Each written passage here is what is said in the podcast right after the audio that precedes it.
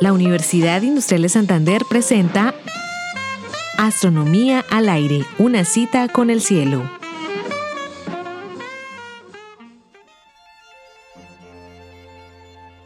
Imagina que te despiertas con la aterradora sensación de que unos extraños símbolos que recuerdas vagamente como números carecen de significado.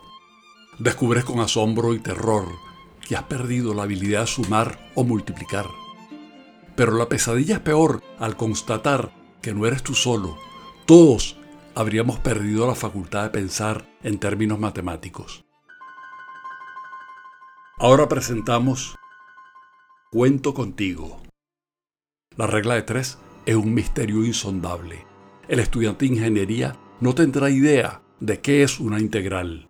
Las transacciones comerciales que requieren tasas de cambio se paralizan. Los físicos y matemáticos verán sus fórmulas y les lucirán tan vacías y abstractas como una compleja partitura para quien no sepa de música. La comprensión del mundo físico que hemos alcanzado la perderemos inevitablemente, porque esta comprensión está encriptada en fórmulas matemáticas. El pavor llega al colmo al advertir que la tecnología actual será magia, como sugería Arthur Clarke, porque no comprenderemos las leyes de la física en las que la tecnología se apoya. Esta abrumadora pesadilla nos permite avisorar una etapa de la humanidad cuando todo estaba por descubrirse y la humanidad, con el transcurso del tiempo, se regaló a sí misma la palabra hablada, la palabra escrita, el arte. Igualmente las matemáticas son una adquisición, acaso inevitable e imprescindible, de la cultura humana, y aunque no lo parezca, muy cercana en espíritu al arte. Cantar y contar son dos actividades profundamente naturales en una especie que comenzaba a distanciarse de la naturaleza. Hay evidencias antropológicas de los inicios del acto de contar objetos hace unos 30.000 años. El matemático alemán Leopold Kronecker señaló, Dios creó los números naturales, todo lo demás es obra de la humanidad. Y ciertamente, en el centro más profundo de las matemáticas está el proceso de contar. Contar objetos, productos, guijarros o cálculos que permitían llevar la cuenta y calcular los impuestos o cuántos soldados tiene un ejército, y miles de años después calcular órdenes de infinito en la mente febril de Cantor. Porque cuando el número se independiza del objeto y se hace entidad abstracta, nacen las matemáticas. Descubrimos patrones en los números. Los hay pares y los hay impares. Algunos son primos que aún nos niegan sus secretos. Aprendimos a apreciar el discreto encanto de los naturales. Lo demás es conocido, los lados de un cuadrado gritándole a Pitágoras que la diagonal carece de racionalidad porque no es una fracción, aboliendo la ingenuidad pitagórica de que el código secreto del universo estaría en las fracciones simples.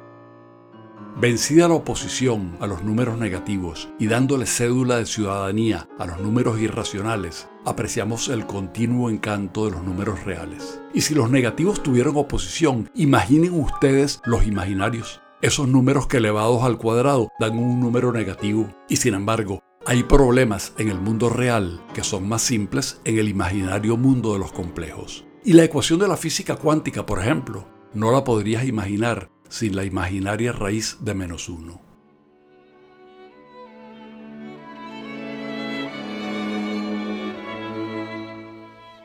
A pesar de la libertad de imaginar de los matemáticos, las matemáticas están ancladas en la realidad. Millones de años de evolución biológica han moldeado y mimetizado nuestro software y nuestro hardware con el mundo, un ajuste entre la realidad y los conceptos que imaginamos. Así imaginemos abstracciones como las variedades diferenciales n-dimensionales o la geometría algebraica. Las matemáticas son una creación colectiva de la cultura, pero paradójicamente tienen un aspecto acultural. Sus verdades y resultados no dependen de si eres agnóstico, musulmán, budista, católico o ateo. Tampoco dependen de la época. El teorema de Pitágoras era cierto incluso antes de que Pitágoras lo descubriera, y lo seguirá siendo toda una eternidad. Las matemáticas han sido un descubrimiento portentoso de la humanidad y sería una catástrofe que la pesadilla del comienzo de nuestro relato se hiciera realidad. Hay una belleza y una creatividad en las matemáticas que hay que disfrutarlas. No hay que ser escritor para apreciar la literatura, ni hay que ser músico profesional para disfrutar de la música. No hay que ser matemático para disfrutar de las bellezas de las matemáticas, de sus conceptos y de la elegancia de sus argumentos. El mundo sería más natural, más real, más complejo y sin duda alguna más interesante.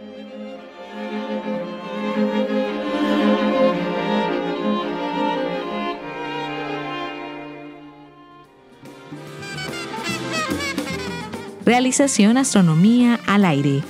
Narración edición Héctor Rago. Grabación Jairo Campillo, equipo radio de Comunicaciones. Twitter arroba astro al aire.